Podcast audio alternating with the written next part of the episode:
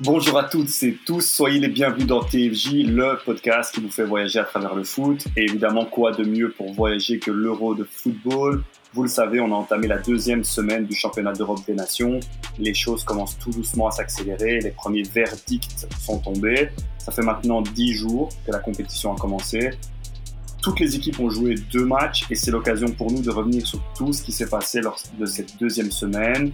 Le tout en 30 minutes top chrono, c'est promis. Les plus beaux matchs, les équipes, les joueurs en forme, les surprises, les déceptions, les infos insolites, les stats. Tout de suite, TFJ vous dit tout sur les deuxièmes matchs de groupe de l'Euro 2020 plus 1. Évidemment, je ne suis pas seul. On n'a pas énormément de temps, les gars, donc pas de présentation folklorique cette fois non plus. Désolé, je sais que tu es déçu, mais bonsoir Laurent. Bonsoir Milo. Bonsoir Antoine, bonsoir Milo. Bonsoir Antoine, bonsoir Lolo.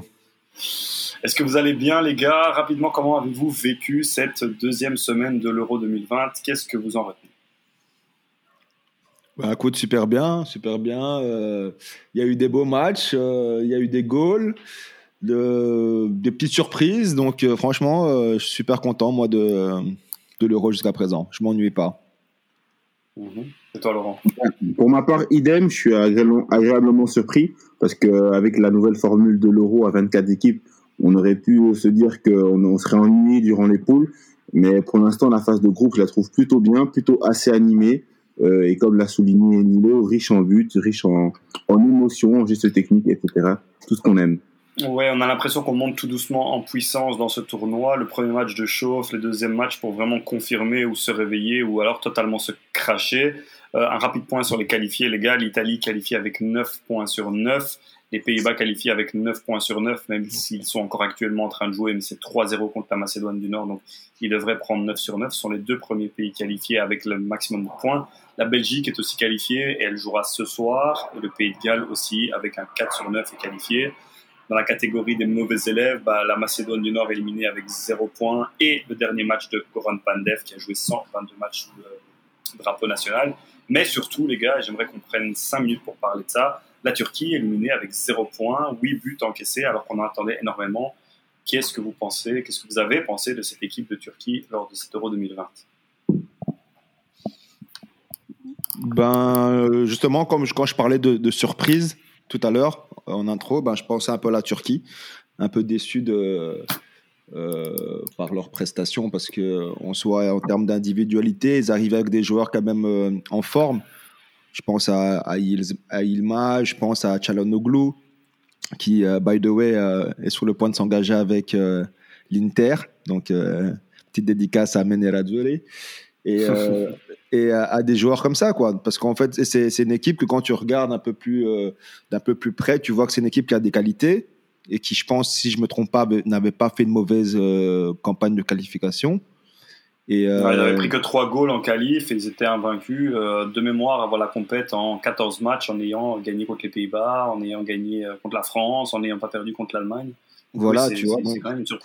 C'était donc un parcours plus qu'honorable, tu vois. Donc, je m'attendais à ce qu'ils se qualifient parce qu'ils étaient, ils sont pas non plus dans un groupe euh, extrêmement. Euh, allez, si le. C'est un groupe équilibré en tout cas. Oui, équilibré, tu vois, avec l'Italie favori, on va dire. Mais bon, pour moi, avant la compétition, j'aurais au vu de la forme physique d'un Aaron Ramsey pendant la saison ou d'un Gareth Bale, tu vois, je, m'attendais plus à, voir euh, la Turquie prendre cette deuxième place, alors que pas du tout. Finalement, ils finissent avec 0 points sur 9.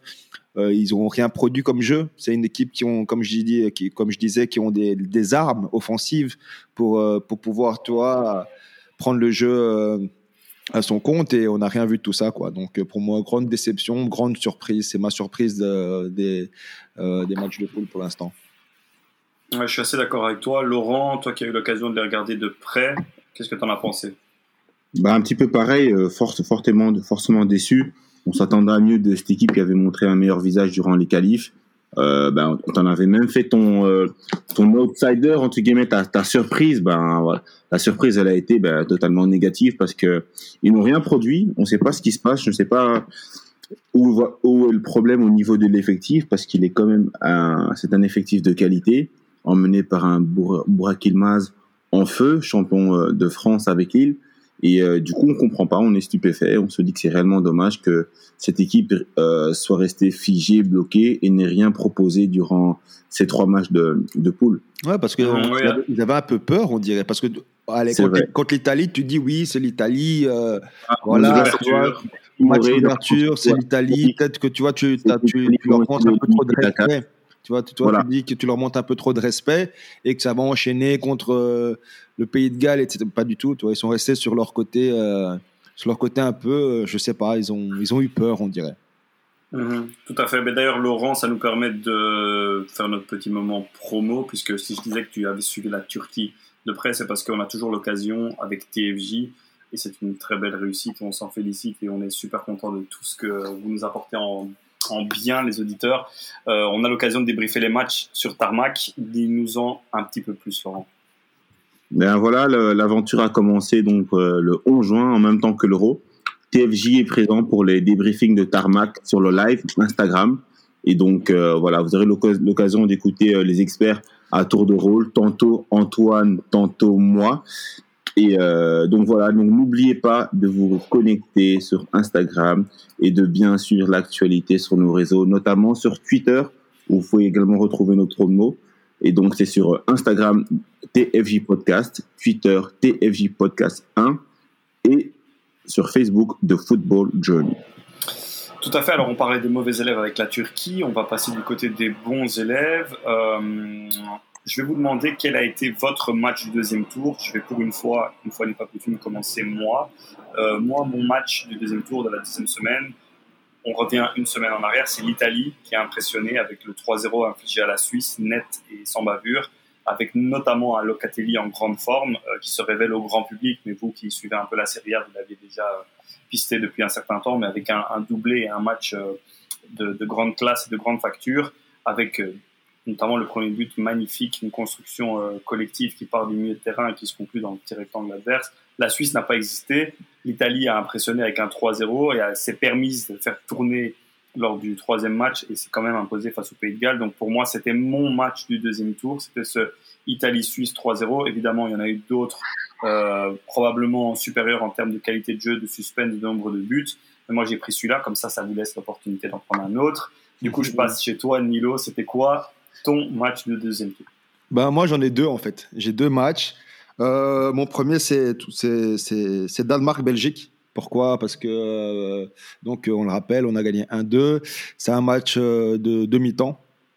je rebondis, je, rebondis ce que j'avais dit sur ce que j'avais dit justement lors de, l'épisode de la semaine passée, c'est que justement j'avais été agréablement surpris par les Belges parce qu'avant la compétition j'étais un peu pessimiste et que j'avais été rassuré en fait. J'avais été rassuré par le clean sheet, par la défense, etc., etc. Et, euh, et, et après, là, on est retombé dans notre travers. On est retombé direct dans notre travers. Après, donc première mi-temps, je me dis en fait non, en fait ouais, je m'étais emballé. Et deuxième mi-temps, beaucoup plus euh, beaucoup plus satisfaisante avec l'entrée donc d'un de, Bruyne, d'un Hazard, d'un Witzel. Tu à ce moment-là, donc j'ai sur, la deuxième mi-temps, en fait, on retrouve notre Belgique, celle qui, qui nous donne un peu plus confiance. Et au final, euh, avec le résultat qu'on connaît, donc 1-2. Donc c'est le match qui m'a le plus marqué parce que c'était vraiment un, un, match à deux visages pour les Diables Rouges. Et le deuxième match, c'est mon groupe préféré, hein, je m'en cache pas, c'est le groupe F. Donc c'est le groupe euh, de la mort avec, la euh, voilà la France qui, qui, avait fait match nul juste avant. Mais euh, mon match c'est le Portugal euh, Allemagne, donc 2-4 pour pour le Portugal. Laurent, tu vas en parler, je suppose. Du coup, je ne vais pas m'attarder dessus. Je vais pas trop m'attarder dessus. 2-4 pour l'Allemagne. 2-4 pour l'Allemagne, excuse-moi. Ouais. Et je je vais pas trop m'attarder dessus. Du coup, ben comme pour Alors, les gars, je me permets de rebondir direct sur la Belgique parce que tu as dit un truc très intéressant. on est retombé dans notre travers. Il y a eu la montée de certains joueurs qui ont fait basculer le match. On s'attarde cinq minutes là-dessus. Est-ce qu'on peut se mettre d'accord sur le fait que ce qui est très interpellant, c'est que de nouveau, quand les choses vont mal, bah, l'équipe tourne vraiment très mal, il n'y a personne qui sort la tête de l'eau, et que du coup, c'est en faisant monter des joueurs, et notamment les trois fantastiques, entre guillemets, que, qu'on, a, a réussi à faire basculer le match. Ce qui est positif, c'est que oui, on a, on a montré une, on a montré une force de caractère, on a montré euh, une réaction. Mais moi, ce qui me fait très peur, c'est que euh, on passe de nouveau très près de la correctionnelle, parce que si c'est une autre équipe que le Danemark avec une force la première mi-temps peu... plus impressionnante, euh, à la mi-temps, ça peut être 3-0 facile. Ouais, c'est vrai, tu, tu, fais bien de le souligner parce que Courtois, on n'en a pas beaucoup parlé, mais il est quand même, euh, il a quand même pu maintenir l'équipe à flot parce que ce n'était que ce n'était qu'un 0 Mais c'est vrai que voilà, ce match, il, nous replonge dans les doutes, au doute au niveau de cette équipe, de la fragilité mentale de l'effectif parce que voilà, ça, on va dire que le, déjà le changement que fait euh, Martinez, on ne comprend pas trop. Il titularise Denayer à la place de Bouyata qui avait fait un très bon match face à la Russie, 3-0, clean sheet, match très solide euh, avec Zubac qui devait serrer au marquage, qui a été muet d'ailleurs. Et du coup, on comprend pas le changement qu'il effectue. ce changement, ben, il est pas payant euh, et il nous tire directement une balle dans le pied parce que après 1 minute 40, la Belgique est menée, est menée donc 1-0 euh, et bah, c'est tout l'effectif qui s'effondre et qui, euh, qui perd confiance. Et du coup, on se demande pourquoi va, pourquoi, pourquoi va faire ces changements. Et de deux, bah, comme tu l'as dit, la fragilité mentale de l'équipe. Bah, on voit que en l'absence de cadre, une fois que l'équipe est dans le dur, il n'y a pas réellement d'hommes sur le terrain pour pouvoir euh, prendre les choses en main et faire basculer les choses. Et tu l'as bien dit, le changement de Martinez, lors du live euh, Tarmac, c'était réellement un, un, changement où il était au pied du mur, où il devait marquer le coup psychologiquement. Et ça a aidé la Belgique, Dieu merci. Et ça a eu également un impact sur l'adversaire. Mais euh, voilà, tout est, je dirais pas que tout est à refaire, mais il y a, y a, quand même des points d'interrogation et euh, on verra notamment ce soir ce qu'elle va, le visage que la Belgique va pouvoir montrer face à la Finlande. Sans mauvais jeu de mots, Nilo, on peut dire que c'est une piqûre de rappel. Ouais, voilà, comme j'avais dit sur Tarmac aussi, c'est vraiment un wake-up call. C'est une piqûre de rappel et, et tant mieux parce que euh, on aurait pu penser qu'après le premier match, euh, moi le premier, que on allait, ça allait peut-être être une petite balade jusqu'en quart, demi, mais en fait non, non. En fait, on a encore nos faiblesses qu'on connaît tous et que, que euh, et sur lesquelles il faut travailler. Il faut travailler. Donc comme, il a, mhm. comme Laurent l'a dit, tout n'est pas jeté parce qu'en soi, il y a eu la réaction et c'est ça qu'on doit retenir à la fin. Et le fait que, allez, le, premier but après un match, après une minute de jeu, c'est, toi, c'est unfortunate, comme on dit. Toi, c'est mhm. tout, ça arrive, ça peut arriver à tout le monde. Et, mais, bon, mais c'est vrai qu'après le premier but, la réaction a été inexistante et c'est ça qui était inquiétant. C'est qu'il n'y a pas eu de réaction avant l'entrée des trois fantastiques qui, qui, sont les cadres. Euh, oui, il y a une réaction, je pense, si je me rappelle bien, c'est Romelu tout seul à un moment, première mi-temps, ben, il y va tout seul, tu vois.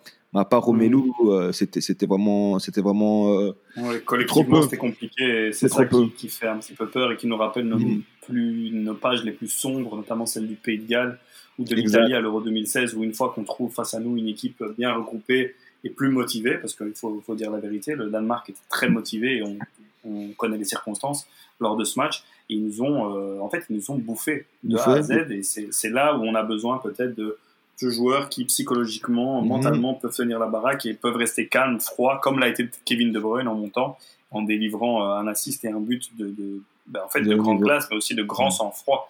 C'est ça mhm. qui est très important. Euh, on ne cacherait à nos auditeurs, on enregistre juste avant le troisième match des Diables contre la Finlande. Roberto Martinez fait tourner quasiment tout son effectif, 8 joueurs sur 11 pour commencer ce match, donc ça va être très intéressant de voir la Belgique contre les Finlandais. Euh, espérons cette fois-ci, au contraire de la Coupe du Monde 2018, qu'on finisse premier, histoire de se dégager un petit peu le parcours pour plus tard. Un autre match, les gars, on a parlé du Portugal, de l'Allemagne, de la Belgique. Euh, un mot rapide sur la France. France-Hongrie, un but partout. Est-ce que c'est la surprise aussi de ce tour-ci, de cette deuxième semaine Les Hongrois avec un bloc bas avec aucun espace, euh, qui ont surpris les Français, qui font finalement match nul sur le buzzer, enfin en tout cas euh, en fin de match? Est-ce que c'est pas ça pour l'instant la grosse surprise de l'Euro? Ouais, ben, Est-ce que c'est une surprise? Oui et non. Euh, oui, parce que voilà, la, France a un effectif pléthorique qu'on a souligné plusieurs fois, que c'est la meilleure attaque de l'Euro, c'est sûrement l'une des meilleures équipes du monde actuellement au, point, au niveau de son effectif. Et donc voilà, on s'attend à ce que la France euh, déroule et, euh, et, marche sur la, sur la Hongrie, mais ça s'est pas déroulé comme ça. Et on a vu que qu'il fallait plus, qu'il y avait encore du boulot à ce niveau-là. Que face à un bloc bas, c'était pas une surprise parce que la, la France a toujours eu des difficultés à s'exprimer face à une équipe qui joue regroupée, et qui ne, qui ne, qui ne se livre pas. Et euh, donc oui, grosse déception. Euh, déception également de certains joueurs, certains flops. À, à mon avis, euh, je mettrais bah, tout d'abord euh, Benjamin Pavard, qui, qui, qui, a été timoré sur son flanc, n'osait plus attaquer, centrer, etc. Il a été mis en difficulté de, dès le départ et il était impliqué dans le premier but. Euh, deuxième déception, Paul Pogba, qui avait pas, qui était visiblement émoussé, même si dans l'état d'esprit, il est un des rares qui essaie de, de quand même euh, se mobiliser et, euh, et aller de l'avant. Et, euh, et, surtout, bah, Karim Benzema, qui, dont, la, venue, le retour en équipe de France a fait jaser, mais qui malheureusement n'a pas encore payé. On, a, on attend un petit peu mieux de Karim Benzema. Et euh, donc voilà, voilà pour moi de la France. Et pour moi, Allez, surpris, non. Oui, surpris par le résultat, mais au final, c'est en regardant le match que je me suis un peu rappelé. Ça m'a un peu rappelé la Coupe du Monde. C'est que cette France, comme on dit, ils sont archi favoris par leur individualité et par le, comment dire, leur état d'esprit, qui est de, tu vois, il n'y a pas de star, etc., etc.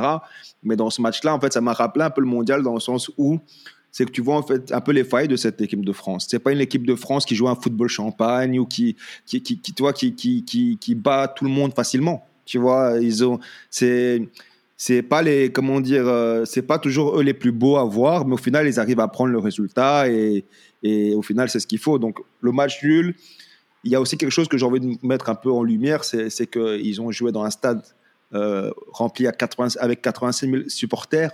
C'est quelque chose que, qu'on n'avait plus vu depuis euh, l'avant, l'avant pandémie. Et on oublie un peu des fois aussi que il y, a, ce changement quand même, tu vois, c'est que tu joues à l'extérieur, parce que dans, ce cas-ci, eux, ils jouent à l'extérieur, en, dans, un environnement, entre guillemets, hostile, et que ça, impacte. Tu vois, je sais que ça fait un an et demi qu'il y a Covid, qu'on joue dans des stades vides, mais ça impacte. C'est comme nous aussi également contre le Danemark, tu vois. C'est que on prend le 1-0, comme, on dit, fait de jeu, ça arrive à tout le monde, mais dans un tu joues au Danemark dans un stade qui est, qui est, euh, qui est acquis à la cause de, l'équipe adverse. Et, et, voilà, dans le football, si tu as des joueurs de qualité, que si tu as des joueurs qui ont envie, c'est déjà beaucoup. Tu vois, ça rend, ça rend une victoire difficile que tu sois l'équipe de France ou l'équipe nationale de Belgique. Tu, vois, tu estimes que les conditions de jeu, que ce soit la chaleur ou le public hostile à l'équipe de France et un stade rempli, tout simplement, euh, peuvent être des explications de la piètre prestation. Mais tu l'as bien dit, de toute façon, le jeu de l'équipe de France, c'est pas le plus chatoyant, il est un peu laborieux.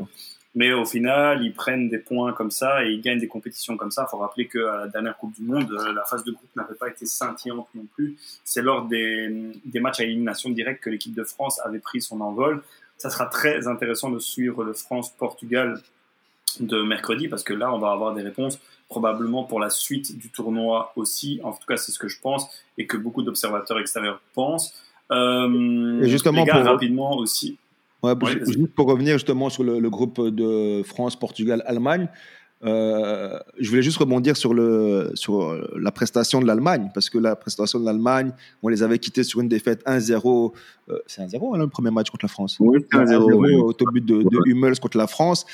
Moi, perso, j'avais trouvé, parce qu'on n'avait pas eu l'occasion d'en parler la semaine passée, j'avais trouvé qu'ils avaient bien joué, moi, les, les, Allemands. C'est vrai que la France était plus fort, plus dominateur, mais je trouve qu'ils avaient encore bien joué.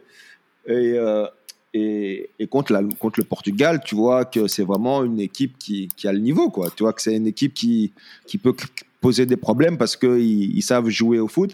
Et une anecdote, c'est que j'ai regardé, c'est que les, les 8, sur les 11 joueurs titulaires, parce qu'il n'a pas fait de changement entre le premier match, comment dire, et le deuxième match, c'est que y a, sur les 11 joueurs titulaires, il y en a 8 qui ont gagné déjà la Ligue des Champions, tu vois. C'est pas mal, tu vois. C'est donc c'est une équipe de qualité et d'expérience avec des joueurs qui, qui, qui, peuvent gérer la pression. Donc, euh, et euh, donc attention à l'Allemagne, surtout que le groupe euh, il est serré, quoi. Parce qu'on parle de, de, France archi favori, champion du monde, vice-champion du monde ils sont pas à l'abri de finir troisième du groupe. Au final, les Français. Et troisième du groupe, ça n'arrangerait peut-être pas la Belgique. Bon, on va vous épargner les calculs savants. D'ailleurs, à ce propos, si vous voulez retrouver tous les cas de figure, tous les scénarios possibles de qualification de toutes les équipes de l'Euro, rendez-vous sur notre page Twitter. On a tweeté ça. Il y a tous les scénarios possibles et imaginables décortiqués par les experts d'RMC. Vous verrez, euh, vraiment, ça donne mal à la tête tous les calculs pour savoir quels seront les huitièmes de finale Euh, on pourrait aussi pointer l'Espagne, les gars qui n'y arrivent pas, un nouveau match nul contre la Pologne. Euh, passons directement au but, parce qu'il y en a eu de nouveau quelques-uns qui valent le détour. Moi, dans mon, mes plus beaux buts de la semaine, ben, je vous en ai parlé rapidement, c'est celui de Locatelli contre la Suisse. Je le décris rapidement. Euh, changement d'aile en un temps en l'air au milieu de terrain, vraiment dans le rond central. Pied gauche. Il ouvre pour pied gauche, il ouvre pour Berardi qui déborde, rentre dans le rectangle, centre en retrait et c'est le même Locatelli qui a fait 50 euh, mètres, qui se retrouve euh, juste en retrait du petit rectangle pour finir calmement le plat du pied. Magnifique but collectif à montrer dans toutes les écoles de foot. Euh, c'est celui-là que j'ai retenu. Et vous, qu'est-ce que vous avez retenu comme but lors de cette deuxième journée? Moi, j'ai retenu celui de De Bruyne, la frappe pied gauche, l'action à toi. Donc, c'est vraiment, je trouve, c'est une belle phase de jeu qui, qui qui finit avec un assist d'Hazard, une petite déviation sur le pied gauche de, de, de, KDB, qui finit ça en dehors de la surface comme s'il était droitier.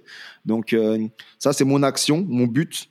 Euh, bon, J'en profite déjà pour placer mon geste technique aussi, comme ça s'est fait. Mon geste technique, ça reste aussi en Belgique et ça reste aussi, du coup, euh, la semaine passée, j'ai parlé de la passe de. J'adore les passes, comme vous le savez. J'ai parlé de la passe de, de, de Pogba, qui avait amené le premier goal de, euh, de la, France contre l'Allemagne, ben là, je, je mets en, lumière la passe de, de, Kevin De Bruyne. Tu vois?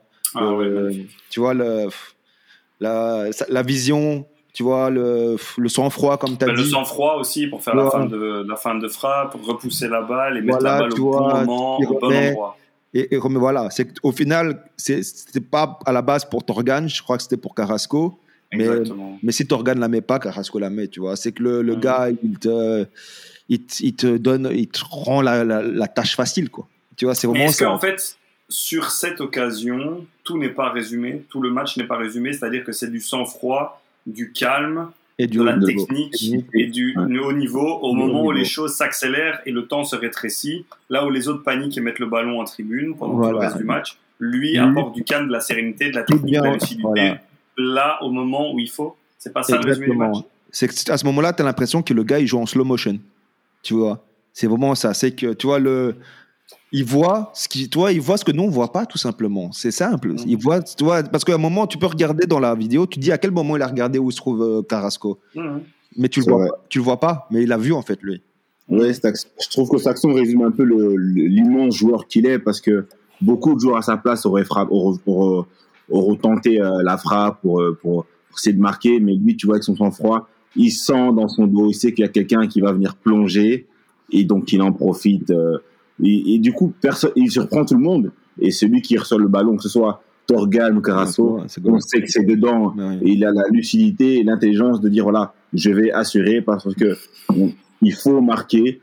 Et, il choisit la, la, solution la plus simple, la plus efficace pour pouvoir marquer. moi, j'ai une question pour toi, Laurent. Kevin De Bruyne, meilleur milieu de terrain du monde ou pas? Ou c'est toujours Paul Pogba? Oh, On n'a pas le temps, on n'a pas le temps pour ça. On n'a pas le temps. On fera ça à la fin du premier tour. Je vous promets, je vous donne 30 minutes à la fin du premier tour pour débattre de ça. Voilà, promis. On fin de tournoi, à voir si la Belgique est championne ou la France. Laurent, du coup, rapidement, ton but de cette deuxième journée, mon but, ben, c'est dans le match Portugal-Allemagne parce qu'on n'en a pas beaucoup parlé. Euh, mais c'est le but de, Cristiano Ronaldo parce que il montre, euh, il montre plein de choses. Tout d'abord, euh, le fait qu'il vient de défendre parce que c'est lui qui met la, qui met la, qui contre le ballon de la tête. Et, et, donc, il fait un sprint de quasi 100 mètres. Entre temps, tu as Bernardo Silva qui fait une remontée de balle sublime côté droit.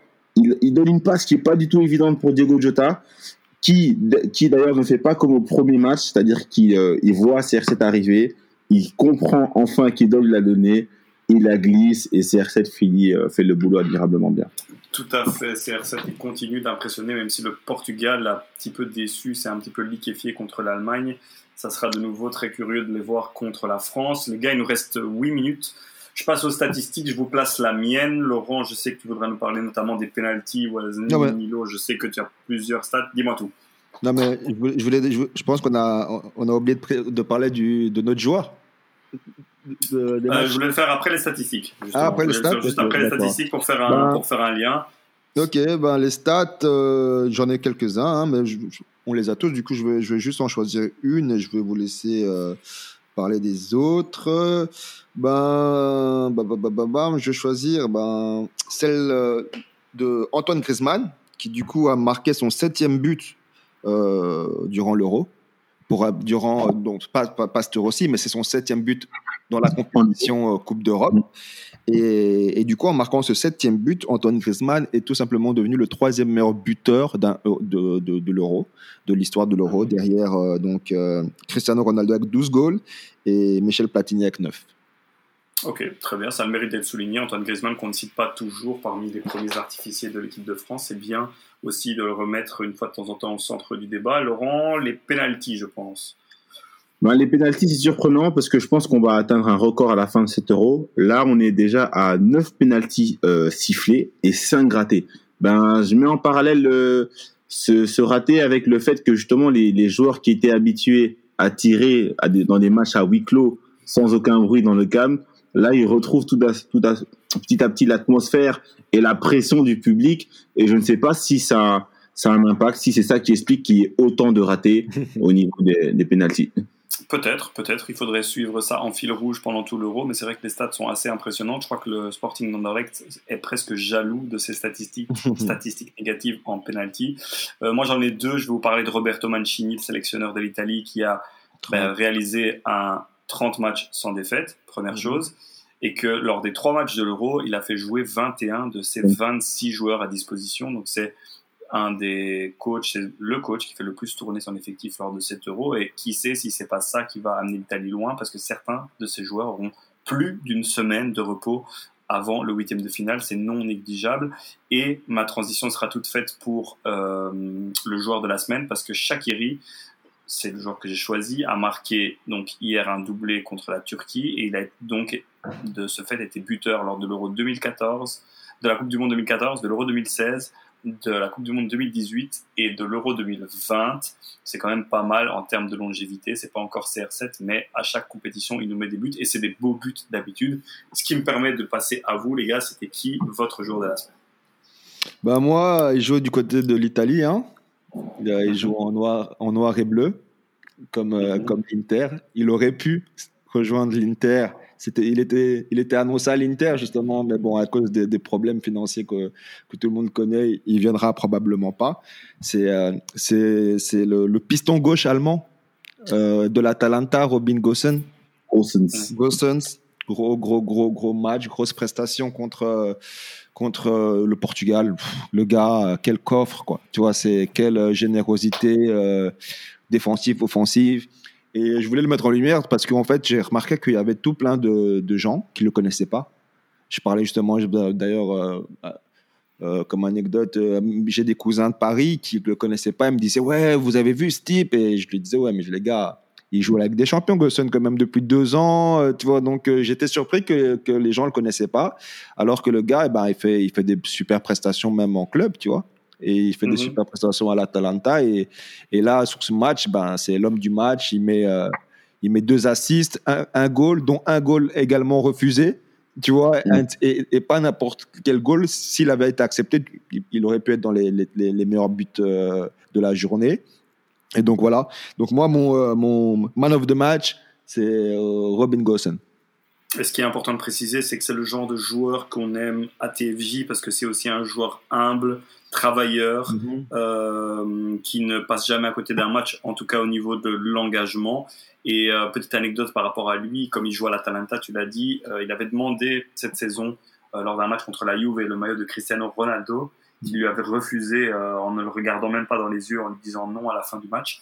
Et là, bah, du coup, euh, un journaliste lui a posé la question après le match contre le Portugal est-ce qu'il a été demandé son maillot Cristiano Ronaldo? Il a répondu ben non, évidemment, je n'ai pensé que à profiter de la victoire contre le Portugal. Belle petite revanche pour Robin Gosson.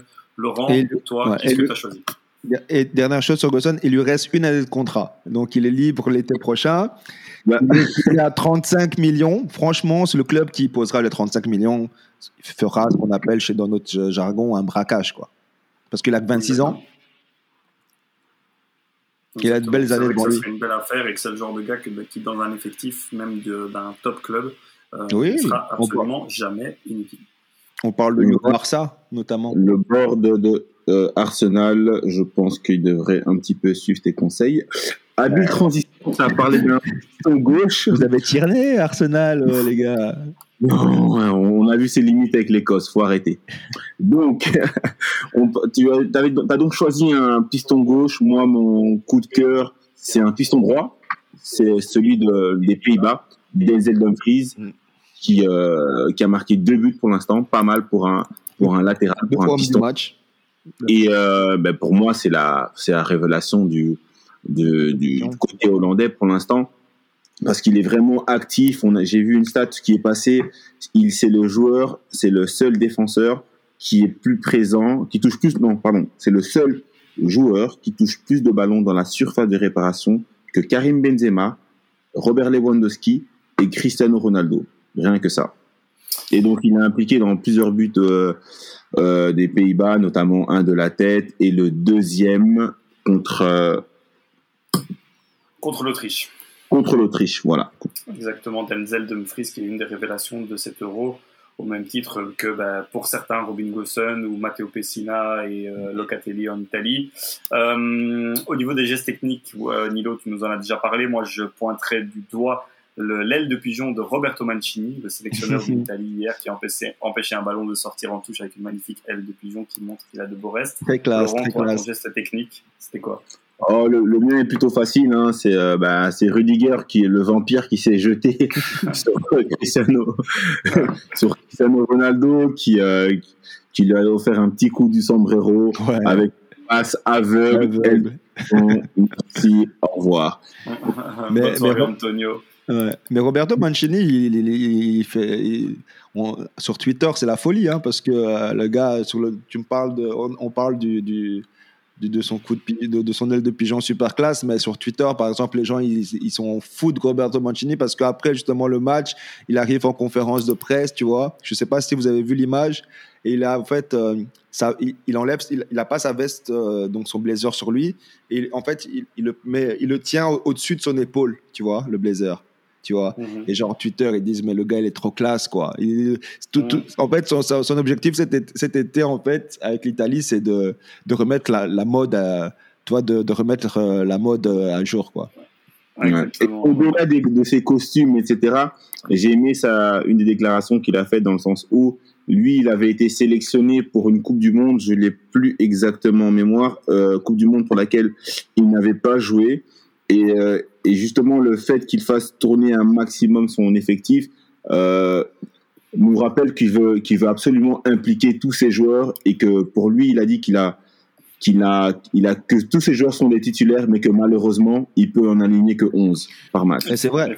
Et, et, en parlant de ça, le, le, match précédent, je disais, je parle, en parlant de l'Italie, je disais qu'ils n'avaient pas encore, euh, on n'avait pas encore euh, vu toute leur force, tu vois. Et le dernier match, donc le match d'hier contre euh, la, le Pays de Galles, on a pu voir Verratti. On a vu Verratti, on a vu Bastoni, on a vu Bernardeschi, on a vu Chiesa qui finit homme du match, on a vu l'attaquant du Torino, Bellotti, ils ont vraiment une armada, hein, la squadra de cet été. Voilà. Et on a vu Matteo Pessina aussi, qui vaudra le détour et qui est un joueur très important, à mon avis, euh, pour le futur du foot italien. Vas-y, Laurent. Non, c'était juste pour souligner que même euh, Salvatore Sirigo avait joué. Et, euh, Exactement. Et donc, après vérification, c'était bien la Coupe du Monde en 1990. Non, non, voilà. ok. Il était jeune. Exactement. Alors, je vais conclure, les gars, avec les infos insolites et les infos sérieuses, et on conclura après à trois avec le mot de la fin. Donc, dans les infos insolites, on a Antoine Griezmann qui s'est plaint du bruit qu'il y avait dans le stade de la Hongrie, ça tu nous l'as rapidement évoqué, Nilo. Euh, la Russie qui joue le jeu après Cristiano Ronaldo et après Pogba qui ont enlevé des boissons en conférence de presse. Ben, le sélectionneur russe Tcherchesov, ben, lui, il a bu la bouteille de Coca-Cola en pleine conférence de presse pour un petit peu aller à, euh, en sens inverse des deux joueurs précédemment cités. Thomas Sirigu, qui a remplacé Donnarumma lors des dernières euh, minutes du match. Alors, est-ce qu'il était vraiment blessé ou est-ce que c'était pour euh, être sûr de ne pas se faire mal pour la visite médicale du PSG, puisque c'est officiel, Donnarumma a signé au PSG cet après-midi. On a Morata qui, en interview, a dit que s'il devait penser au public, bah, du coup, il ne ferait pas ce métier-là et que, du coup, il en gros, si on lit entre les lignes, bah, le public, euh, ils peuvent dire ce qu'ils veulent, ils s'en foutent. Euh, Pessina, buteur contre l'Italie, enfin avec l'Italie contre le Pays de Galles à 24 ans, et qui est un gars qui est totalement en dehors des, du cadre de footeux parce qu'il n'a pas de tatouage, il étudie l'art et euh, la culture et il est sponsorisé par Pornhub. Je vous expliquerai pourquoi un des prochains épisodes de, de, de, TFJ. Euh, mais dans les infos sérieuses, les gars, j'en ai trois. La première, c'est qu'il y a une rumeur qui enfle euh, devant le refus du gouvernement britannique d'alléger les contraintes sanitaires avec le variant du coronavirus euh, Delta, l'UEFA songerait sérieusement à déplacer la finale de l'Euro de Londres à Budapest. Mhm. Donc euh, ça, ça sera à suivre parce que bon, on s'attendait tous, et on avait tous envie de vivre une finale à Wembley. Ça sera peut-être probablement finalement à Budapest. Euh, deuxièmement, coup dur pour la France puisque Ousmane Dembélé est forfait et a quitté le groupe euh, de l'EDF ce matin mhm. même à cause d'une blessure musculaire. Et aussi, c'est l'Euro, on en oublie les clubs, mais il y a les transferts. Nilo, tu as rapidement évoqué ben, Akan Çalhanoğlu qui va probablement signer à l'Inter en passant de l'AC Milan à l'Inter. Bon, c'est quelque chose qu'il va falloir euh, digérer et assumer. Ça s'enflamme mhm. déjà en Italie. Memphis Depay et Giorgino Wijnaldum qui ont officiellement rejoint euh, ben, respectivement le Barça, et le PSG, ainsi que Gianluigi Donnarumma. Les gars, est-ce que vous voulez ajouter quelque chose? Euh, Moi, je voulais juste rajouter dans les infos un peu plus sérieuses, c'est justement le retour euh, de, du capitaine de la sélection, je pense, euh, de la Roja, donc Sergio, Sergio, euh, Sergio Busquets. Sergio Busquets. Sergio Busquets, qui, qui, lui, qui justement qui avait été écarté pour, parce qu'il était, il avait été positif à COVID. Donc là, il, il, vient réintégrer la, la Roja après le deuxième match. Donc il va pouvoir jouer le dernier match, le match décisif, en espérant qu'il va, va un peu changer leur jeu qui, comme on a dit, était assez pauvre. Et, pour continuer en fait sur, sur Covid, ben, il y en a un qui, qui, il y a un joueur qui a été euh, contrôlé positif à Covid. C'est, un petit de ton club. Hein. C'est le petit euh, Rory Gilmour, euh, l'Écossais de Chelsea, qui a été élu homme du match justement contre l'Angleterre pour sa première titularisation. Malheureusement, il est positif à Covid et donc va manquer le match de demain en fait contre la Croatie, qui est un match super important. Oui, effectivement, c'est pas de chance. Euh, mais en même temps, c'est ça, hein, c'est la réalité de ce tournoi, c'est que maintenant, avec le Covid, euh, du jour au lendemain, tout peut basculer. Laurent, toi, quelque chose pour conclure? Moi, rien de spécial à, ajouter, juste que j'espère que la Belgique montrera un, visage collectif euh, beaucoup plus rassurant ce soir. J'attends un, un, gros match demain de l'Angleterre et surtout Portugal-France qui s'annonce explosif parce qu'il sera extrêmement important pour le classement dans ce groupe. Et euh, bah, j'attends un Karim Benzema, au tournant parce que on n'a pas relevé la stat, mais c'est son durant tout l'euro, enfin tous les euros qu'il a disputé, il a tiré 30 fois au but et n'a pas encore marqué. Donc euh, Karim Benzema, on t'attend au tournant. Effectivement, on a hâte en fait que cet euro continue. On a l'impression qu'il ne fait que commencer et que les choses sérieuses euh, vont se déclarer qu'à partir du week-end prochain et on s'en réjouit évidemment. Laurent, tu peux enchaîner en rappelant rapidement à nos auditeurs comment nous suivre sur les réseaux sociaux. Voilà, alors euh, n'oubliez pas de nous suivre sur euh, Instagram, Facebook et Twitter. Twitter TFJ Podcast 1, Instagram TFJ Podcast et sur Facebook The Football Journey et évidemment sur les débriefs des matchs sur les lives Instagram de Tarmac, comme on vous l'a précisé en début d'émission. Les gars, merci. Kiffez bien le match des Diables ce soir? Nous, on se retrouve au terme des trois journées pour faire un grand bilan justement sur ces phases de groupe et se projeter sur le huitième, quart, demi et finale. Ça sera donc le 23 juin prochain. D'ici là, évidemment, faites attention à vous. On se capte la semaine prochaine dans TV. Ciao, ciao. Ciao, ciao.